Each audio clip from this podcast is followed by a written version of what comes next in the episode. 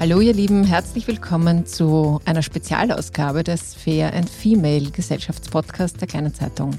Spezial deshalb, weil wir uns heute mit ein paar Phänomenen beschäftigen, die zwar irgendwie, die wir kennen, die aber irgendwie reflexhaft oft mit Wirtschaft verbunden werden. Es geht um Leadership, um Kontrolle, um die bestechliche Kraft des Handelns und ja, auch das gibt es um Sexiness von Un Gewissheit.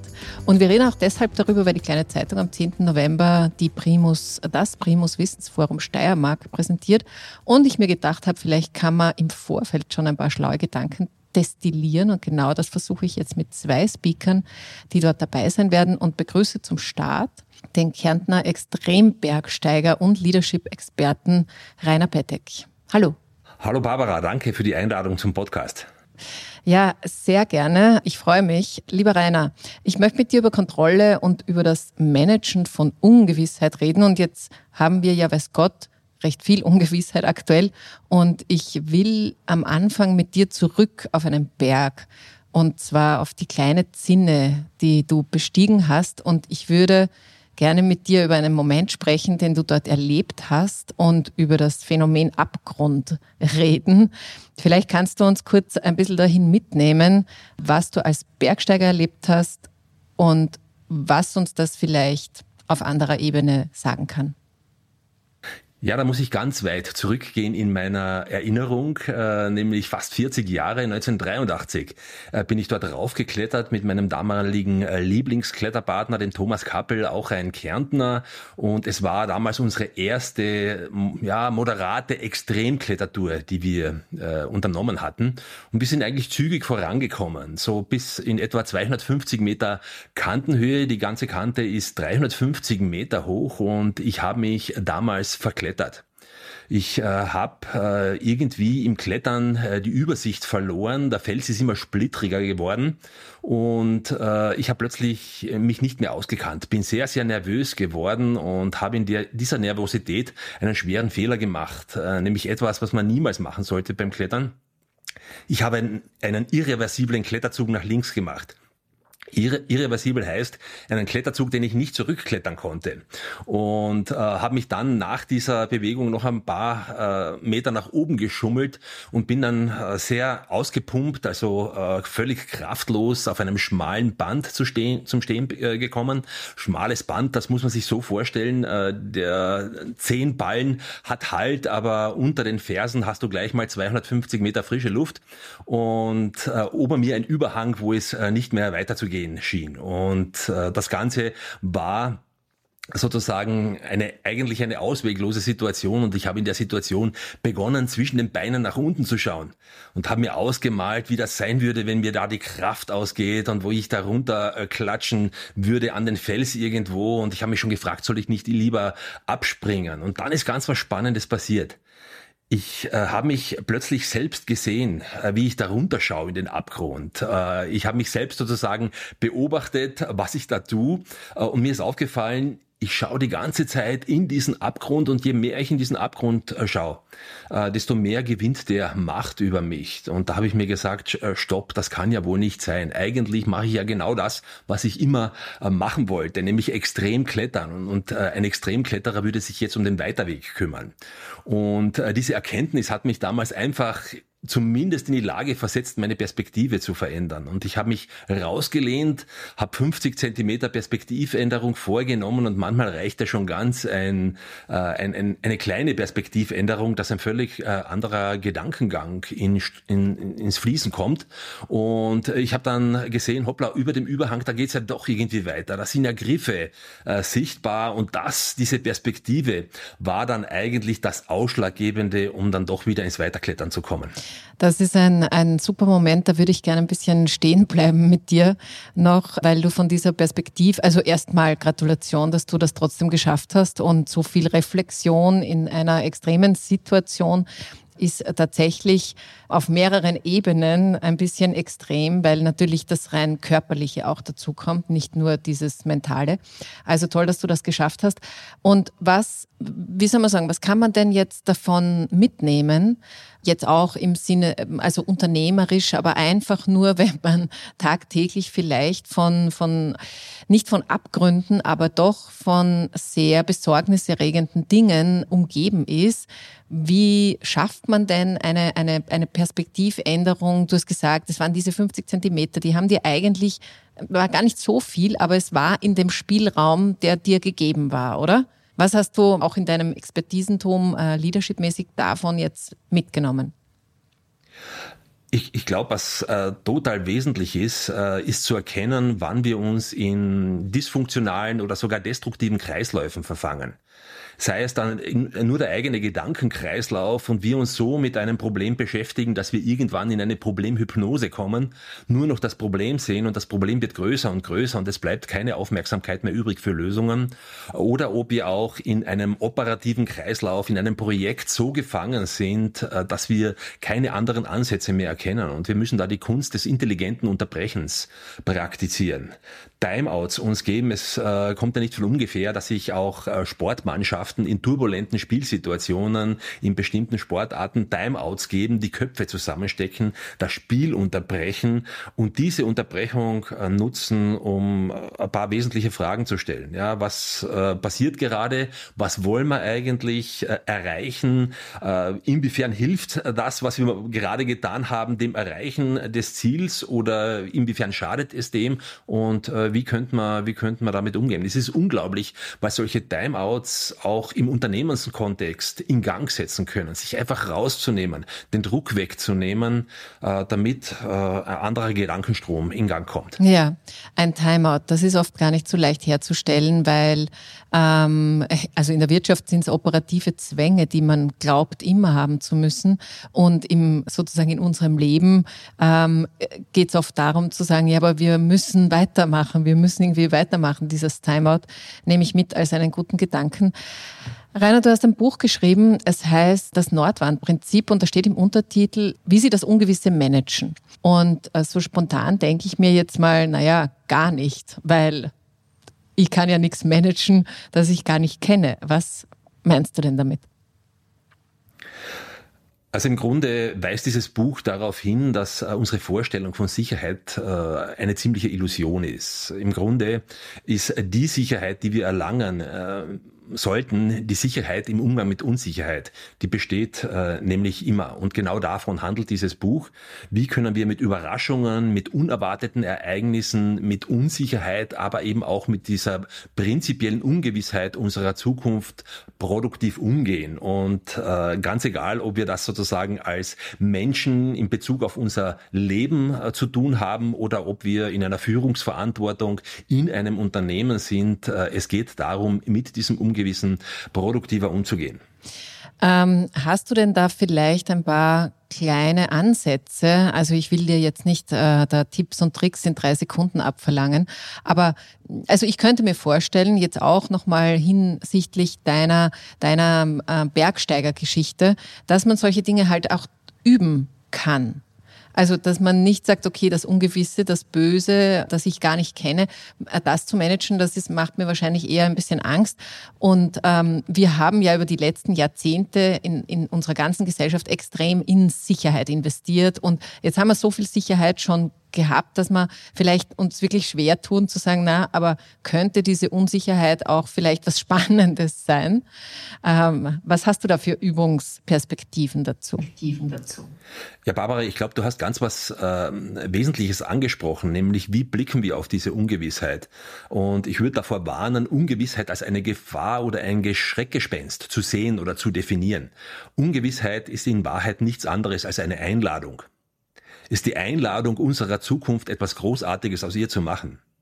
Dadurch, dass sie ungewiss ist unsere Zukunft, können wir sie erst gestalten, können Einfluss nehmen. Natürlich nicht zu 100 Prozent genau formen, äh, das wird auch nicht passieren, aber doch die Freiräume, die, äh, enthalten sind, so zu nutzen, dass wir durch intelligentes Handeln für uns neue Chancen erzeugen. Mhm. Das ist ein ganz wesentlicher Aspekt dabei. Viele äh, glauben ja Chancen, das eröffnet sich nur den besonders wachen, aufmerksamen Geistern, die sind da irgendwo draußen da und der, der sie als erstes erkennt, der kann sie nutzen. In Wahrheit äh, ist, sind, ist das größte Chancenreservoir die Ungewissheit mit den noch nicht äh, entstandenen Chancen, die durch unser Handeln, durch unser Tun, durch unser Umsetzen eigentlich erst äh, in die Existenz kommen. Mhm. Ja, das Ungewisse, da würde ich gleich noch ein bisschen einen, einen Twist drauflegen und sagen, können wir das Ungewisse vielleicht sogar unter dem, also unter Anführungszeichen, ein bisschen sexy sehen, also neugierig drauf sein und damit auch diese Sicherheit, Unsicherheitsspanne, die wir oft auch im Kopf haben, vielleicht damit ein bisschen kleiner werden lassen? Na, absolut. Und ich äh, würde das eher so als eine Art spannende Reise in ein unbekanntes Land definieren wollen. Ein äh, sehr, sehr spannender, interessanter Urlaub unter Anführungszeichen, vielleicht Abenteuerurlaub, äh, der wahrscheinlich, wenn man ihn hinter sich hat, weit mehr äh, bleibende Erinnerungen äh, in sich geborgen hat als eine Pauschalreise. Ja. Mhm. Ja, wobei es bei Reisen manchmal so ist, die ganz, ganz tollen Reisen sind erst rückblickend tolle Reisen, weil sie oft im Moment ziemlich anstrengend sind. Aber so würdest du das sehen. Absolut, ja. Ich würde noch ein bisschen an diesem, also an diesem Reisegedanken noch ein bisschen anknüpfen. Das fand ich jetzt gerade sehr schön. Ich habe bei dir gehört in einer Keynote, dass das, was uns zum Erfolg geführt hat, ganz sicher nicht dauerhaft erfolgreich bleiben lässt. Und mir ist dazu in der Sekunde Nokia eingefallen, weil die dachten auch, okay, wir haben die, wir sind Weltmarktführer bei Mobiltelefonen und was kann uns schon passieren? Und wir wissen, was passiert ist. Apple kam, das Smartphone kam und futsch war die Weltherrschaft weg. Und diese, diese Neugierde und diese Reise sozusagen auf was anderes, das ist jetzt das positiv geframte vielen Unternehmen und uns als Gesellschaft geht es ja auch gerade so, dass wir uns denken, hey, wie können wir aus dem rauskommen, dass das, was so lang gut funktioniert hat, oder was vermeintlich gut funktioniert, ich glaube nicht, dass alles gut funktioniert hat, aber vermeintlich gut funktioniert hat, wie können wir da rauskommen, um, um, um eben diese Neugier aufzuladen und es nicht nur als, hey, wir müssen da was ändern. Also ist ein spannendes Beispiel Nokia. Ich habe ja auch äh, sehr oft äh, in der Vergangenheit zumindest über dieses Beispiel gesprochen, weil ja Nokia nicht nur Weltmarktführer mit, glaube ich, damals 40 Prozent Marktanteil war, sondern spannend war ja auch äh, Nokias Reaktion auf das iPhone. Das waren ja zwei so sehr überhebliche Aussagen, die man immer wieder gehört hat. Ihr glaubt doch nicht, äh, dass äh, Apple Telefone bauen kann, war so die, die Kernaussage. Und äh, genau diese Überheblichkeit kommt ja aus einem sich allzu sicher fühlen. Und diese Sicherheit, das habe ich ja zu Beginn gesagt, ist eigentlich eine Illusion. Also wir sollten ein Stück äh, danach trachten, äh, wachsam zu bleiben, nicht nur neugierig zu bleiben, sondern wachsam zu bleiben. Was passiert denn eigentlich alles? Und sind wir uns vielleicht da oder dort äh, zu sicher einer Sache? Und äh, ein Stück lieber auch mit dieser Unsicherheit in Kontakt zu kommen, die, die äh, auszuhalten, die zu fühlen, heißt nichts anderes, als dass ich mit der Realität in Kontakt bin. Und was natürlich mhm. dann äh, dabei hilft, ist ein Stück sich äh, quasi äh, zu vergegenwärtigen, dass Entwicklung, Veränderung immer nach bestimmten Gesetzen funktioniert. Wenn du etwas grundlegend Neues startest, wird es am Anfang immer mühsam sein, schwierig sein, unklar sein, sich ungut anfühlen. Dann wirst du irgendwo aber rausfinden, was macht dich erfolgreich. Dann geht die Kurve nach oben und du fühlst dich sicherer und da kann man ruhig dann sozusagen optimieren, das Bestehende verbessern. Aber in dem Moment, wo man sich dann so richtig gut fühlt, sollte man eigentlich schon wieder äh, sich selber sozusagen mit was Unbequemem konfrontieren und äh, einen äh, proaktiven Schritt in die vorübergehende Inkompetenz in einem neuen Feld machen. Also es hilft sehr äh, gut, wenn man äh, Experimente äh, durchführt, wenn man neue Dinge ausprobiert, äh, sich mit ganz schrägen Sachen auch beschäftigt, um daraus Impulse zu generieren und vielleicht schon Ideen zu haben, wenn man dann merkt, das Umfeld ändert sich und eigentlich mit unserer Optimierung ähm, gewinnen wir jetzt nicht mehr so viel und es könnten sich die Grundgesetze unseres Spiels, die Grundregeln äh, des Spiels, in dem wir tätig sind, ändern, damit man dann schon Ideen hat, um eine neue Erfolgskurve starten zu können. Mhm. Da fällt mir noch ein anderer Begriff ein, den ich da ganz passend finde dazu, nämlich der Zweifel.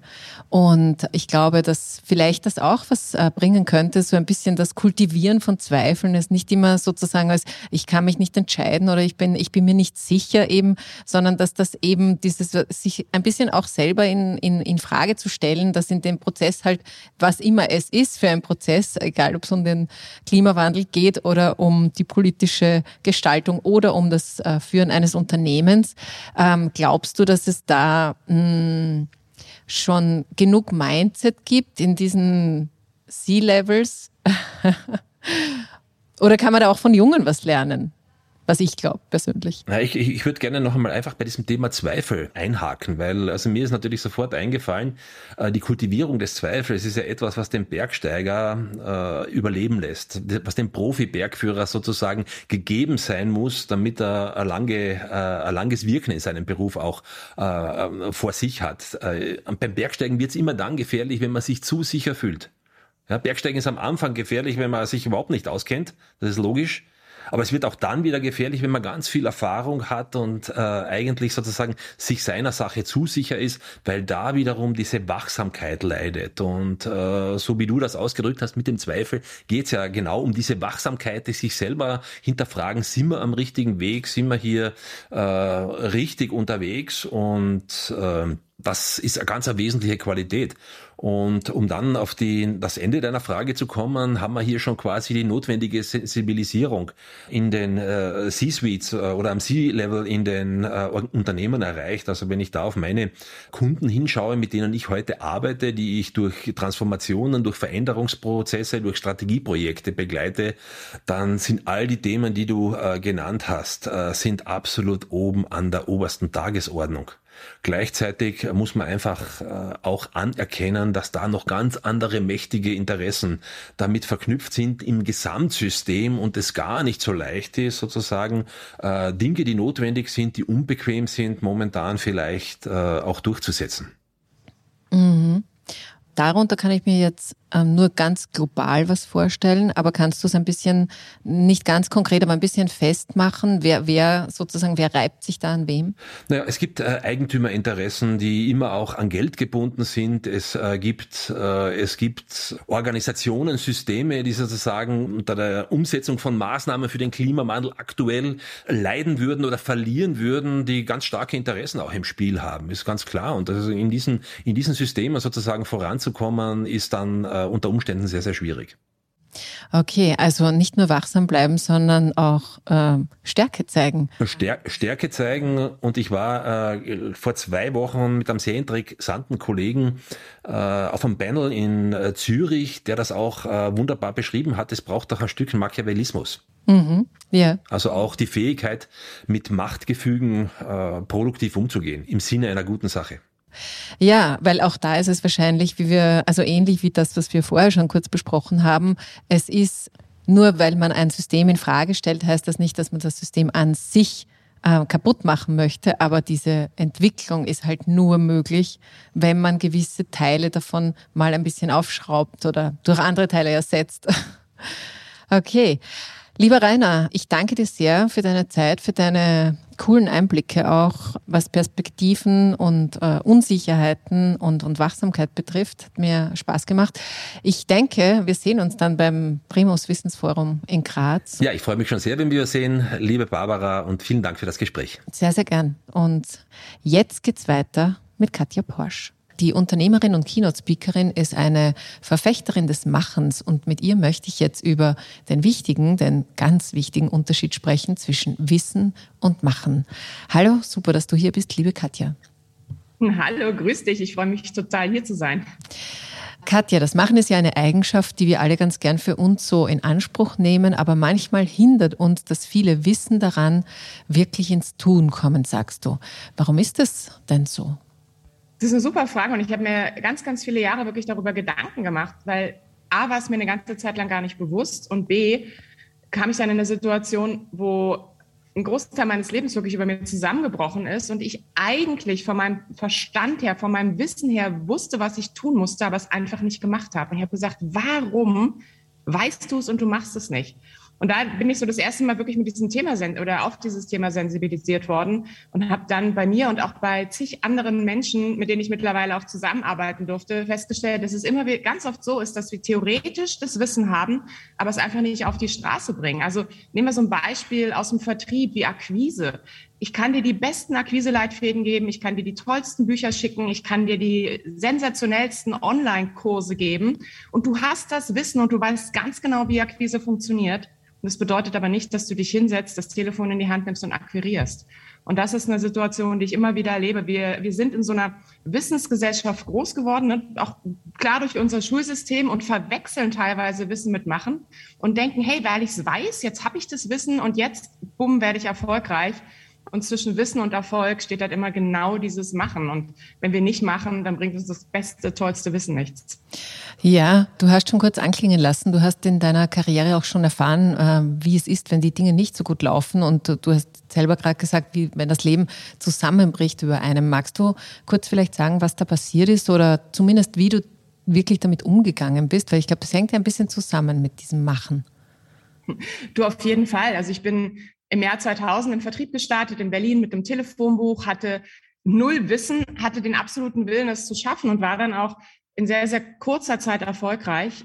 Ähm, und einer der Schlüssel war definitiv wirklich das Machen und habe damals auch gedacht, super Katja, du, dein Leben läuft genauso, wie du es willst. Alles ist, ne, alles steht auf grün und ich war wirklich auf dieser Erfolgsschiene unterwegs und hätte mir niemals vorstellen können, dass da irgendwas plötzlich nicht mehr so läuft. Und dann kam halt die Situation, dass ich, ich war selbstständig, ich habe Provision bekommen und ich habe irgendwann meine Gelder nicht mehr bekommen. Also erst kam sie schleppend und irgendwann kam sie gar nicht mehr. Und das Spannende ist, wenn ich mit Menschen drüber rede oder wenn ich jetzt so zurückblicke, dann ist die Lösung eigentlich super einfach. Ich sage, hey, warum hast du damals nicht einen Cut gemacht, hast was Neues gemacht, hast neu angefangen?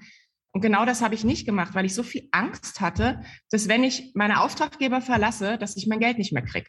Also dachte ich, okay, dann machst du noch mehr Umsatz, damit die dich wirklich bezahlen, weil ich war damals wirklich die umsatzstärkste oder der umsatzstärkste Verkäufer und habe genau das Gegenteil gemacht. Also ich habe noch mehr gemacht, ich habe noch mehr verdient, habe meine Schulden auf der anderen Seite noch größer werden lassen, bis irgendwann der Tag kam, wo ich gesagt habe, okay, Katja, das war's jetzt, dein Geld ist weg und ähm, das ist vorbei. Und dadurch, dass ich so spät reagiert habe, sind die ganzen Probleme erst entstanden, weil ich hatte überhaupt keinen Handlungsspielraum mehr. Ich hatte keinen Puffer, ich hatte keine Idee, wie ich damit umgehe. Und dann war das wie so ein, keine Ahnung, ich kam mir vor wie auf so einem Kriegsfeld, also wo jeden Tag eine andere Bombe eingeschlagen ist und mein Konto gefändet wurde. Ich keine Kreditkarte mehr hatte. Ich habe noch nicht mal so einen blöden Telefonvertrag gekriegt. Ich habe keine Wohnung mehr gehabt, weil ich meine Miete nicht bezahlen konnte. Meine Schuhe war kaputt. Auf einmal war ein Großteil meiner Freunde weg, wo ich dachte, hey, die helfen mir. Also also diese Dinge, die ich mir never ever in meinem Leben hätte vorstellen können, die sind so auf mich eingeschlagen. Und das, was ich damals gemacht habe, war, ich habe mich geduckt, habe wirklich den Kopf in den Sand gesteckt und habe gedacht, okay, warte einfach, bis diese ganzen Schläge an dir vorbeigehen, weil ich keine Idee hatte, wie ich da wirklich mit umgehen sollte. Und das waren im Endeffekt genau die Dinge, die ich heute weiß, hätte nicht machen sollen. Aber das ist ein Instinkt. Und das, was mich wirklich getrieben hat, war die Angst. Und ich habe mich von dieser Angst einfach in die falsche Richtung leiten lassen. Mhm. Jetzt hast du die Angst schon angesprochen, sich seinen Ängsten zu stellen. Das hört sich ja immer recht gut an, aber es ist, äh, auch wenn ich dir so zuhöre, ja nicht ganz so einfach. Ähm, warum denkst du, oder du hast ja jetzt viel gelernt daraus, also warum ist es trotzdem immer eine gute Idee? Und was hat das langfristig sozusagen für einen Einfluss auf unsere Entscheidungsfähigkeit, wenn man die eigenen Ängste quasi so ein bisschen gut sichtbar mitlaufen lässt? So, das Spannende ist, dass ich heute keine Angst mehr vor der Angst habe. Also ich hatte früher, Angst ist ja nicht greifbar. Angst ist ja immer so ein komisches Gefühl. Ne? Wir, wir, und Angst entsteht meistens dann, wenn wir Unsicherheit vor uns haben. Wenn wir, ne, dann wissen wir wissen nicht, was kommt und auf einmal macht sich dieses Gefühl in uns breit und das stoppt uns. Und dadurch, dass ich mich nie damit befasst habe, habe ich mich von dieser Angst treiben lassen. Also eigentlich war ich Sklave meiner Angst und habe mich, und Angst treibt uns immer vom Ziel weg. Angst schiebt uns immer in die falsche Richtung. Und das Spannende ist, in dem Moment, also als wirklich dieser Tag kam, als alles vorbei war, also als mir klar war, okay, Katja, du bist jetzt wirklich gescheitert, du hast alles verloren, es, es ist alles weg, war ich lustigerweise das erste Mal in meinem Leben frei. Und das war die Phase, wo ich das erste Mal keine Angst mehr hatte, weil man mir nichts mehr nehmen konnte. Weißt du, es war, es war alles weg. Also man konnte mir nichts mehr nehmen und auf einmal hatte ich keine Angst mehr. Und das war ein Gefühl, gesagt habe, das war für mich wirklich der Start in mein neues Leben, auch der Start in das Leben, was ich jetzt führe was nicht aus Angst entstanden ist. Und heute ist es so, natürlich auch ich habe Angst, klar, aber ich versuche nicht mehr gegen anzukämpfen. Also für mich ist es, ich nehme die Angst und es ist alles gut, ähm, aber die Angst treibt mich nicht mehr weg, sondern die Angst treibt mich hin. Und das Spannende ist, wir, wir brauchen, Angst ist nicht das Problem, sondern das Problem ist immer, wovor haben wir Angst? Und das können wir steuern. Ja, habe ich Angst vor der Pleite, dann versuche ich alles da rauszukommen. Oder habe ich Angst, nicht rechtzeitig zu reagieren? dann werde ich anders agieren. Habe ich Angst davor zu scheitern oder habe ich Angst davor, es gar nicht erst zu versuchen? Also in dem Moment, wenn wir uns die Fragen, die wir uns mhm. stellen, ändern, ändern wir auch die Dinge, vor denen wir Angst haben. Und auf einmal ist die Angst einer der stärksten Treiber, die wir haben und nicht einer der stärksten Abhalter. Ja, ja, das ist eine, eine gute Unterscheidung, äh, wovor wir Angst haben. Du bist ja auch zu Gast beim, eben beim Wissensforum Steiermark und das äh, Thema, das da am am 10. November in der Stadthalle Graz über die Bühne geht, ist, ähm, ich fasse mal das grob zusammen, die Ungewissheit, mit der wir jetzt alle viel äh, direkter, als wir das vielleicht vor einem Jahr noch vermutet hätten, umgehen äh, lernen müssen. Und du sagst in einem deiner Keynotes, dass ich, ähm, die ich vor, in der Vorbereitung mir angeschaut habe, Erfolg ist eine Entscheidung. Und ähm, wenn ich dir jetzt so zugehört habe, dann würde ich meinen, du hast das auch schon ganz gut umgesetzt.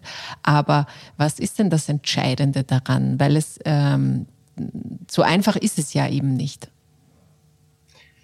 Null. Und das ist ja, weißt du, im Endeffekt ist da die Frage, die prinzipielle Frage gar nicht mal, ist es einfach, sondern vor allen Dingen, ich finde es viel wichtiger, ist es machbar, ist es, ist es gehbar?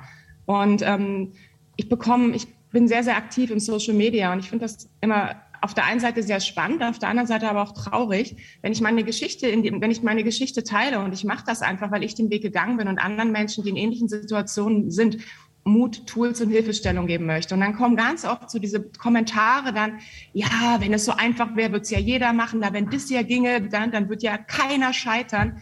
Und das ist genau das, wo das Problem anfängt. Weil in dem Moment, wenn ich nicht daran glaube, dass es geht, werde ich es nicht versuchen. Und in dem Moment, wenn ich es nicht versuche, werde ich, habe ich keine Chance, es zu erreichen.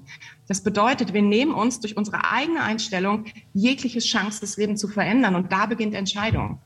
Mein, mein allererster Vertriebschef hat mal zu mir gesagt, weißt du, Porsche, wenn du erfolgreich sein willst in deinem Leben, dann musst du dir die Frage beantworten, bist du der Busfahrer oder bist du der Passagier? Und ich war in meiner, in, in, und das, dieses Bild habe ich nie vergessen. Das war auch ein Satz, der mich wirklich aus meiner Pleite rausgeholt hat, weil ich da gesessen habe und gesagt habe, ey, ich habe es echt geschafft, mich zum Passagier meines Lebens zu machen. Und ähm, wenn du das Leben steuern willst, funktioniert es halt nur, wenn du vorne bist. Und das ist eine Entscheidung. Also keiner zwingt uns. Weißt du, das Spannende ist ja immer, wenn jemand sagt, ich kann ja nichts machen, ich kann ja meinen Job nicht kündigen, dann verdiene ich ja kein Geld. Hm. Ich ja, okay, wer verbietet dir heute einen Job, auf den du keinen Bock hast zu kündigen? Ja, keiner. Okay, wenn du kündigen würdest, glaubst du, du würdest einen neuen Job finden? Ja. Wo ist das Problem? Weißt du, es ist immer eine Entscheidung. Keiner zwingt uns morgens um sieben im Bett liegen zu bleiben, wenn wir zum Sport gehen wollen. Hm. Es ist eine Entscheidung es, ist, es beginnt immer alles bei einer Entscheidung und die kann uns keiner abnehmen. Und ganz oft ist es halt so, dass wir warten, hoffen, dass irgendwie so dieses Zeichen von oben kommt. Da steht mein Name genauso drauf von früher und dann eben nicht machen. Und das Erste ist, solange du dich nicht entscheidest, hast du keine Chance, es zu versuchen und es zu tun. Okay. Deswegen ist es immer die Entscheidung. Aber es, ist, es geht schon ganz stark auch um Eigenverantwortung, um Dinge tatsächlich auch selbst in die Hand zu nehmen, sich das zu, zu trauen und bei all den Unwägbarkeiten des Lebens, aber nicht so, nicht, nicht die die Entscheidung ins, zu jemand anderem oder etwas anderem, sei es ein Unternehmen, sei es die, keine Ahnung, globale Wirtschaft oder ein anderes sphärisches Phänomen zu erhoffen, dass man da auf den Weg gebracht wird, sondern man muss es schon selber tun. Ich finde sogar, dass ich finde, wird das Müssen gerne auswechseln. Weißt du, weil das Coole ist, wir können es selber tun. Und es ist mhm. immer die Frage, wie willst du durchs Leben gehen? Möchtest du wirklich durchs Leben gehen? Für mich ist es immer so ein Bild wie so eine Marionette, weißt du, wo ich nie wirklich agieren kann und immer nur reagiere und gucke, was andere machen. Und ich möchte ganz gerne auf ein Leben zurückblicken, was ich gesteuert habe, was ich gelebt habe und nicht auf ein Leben, was von anderen für mich gelebt wurde. Und deswegen ist es für mich eine wahnsinnige Chance, dass wir wirklich jederzeit es ändern können, egal wie die Umstände sind. Auch wenn du wirklich alles verlierst oder denkst, es geht nicht mehr, es geht dann halt doch, wenn du dich dafür entscheidest und wirklich den Mut hast, bei dir selbst zu gucken und halt nicht bei anderen. Mhm. Ja, das waren jetzt tolle Einblicke. Noch mehr davon gibt es von Katja und auch vielen anderen noch am 10. November. Ich verlinke natürlich alle Infos auch zu diesem Event in den Shownotes. Und äh, das war's für dieses Mal. Das war eine Spezialausgabe von Fair und Female zum Wissensforum. Und alle weiteren Infos, aber auch alle News aus der Wirtschaft könnt ihr natürlich wie immer digital auf der kleinen Zeitung.at nachlesen. Auch diesen Link gibt es in den Shownotes. Und ich wünsche euch hier mal eine schöne Woche und vielleicht habt ihr den einen oder anderen guten Gedanken schon mitnehmen können. Sonst einfach hinschauen, Wissensforum 10. November. Bis zum nächsten Mal wünsche ich euch alles Liebe und Baba.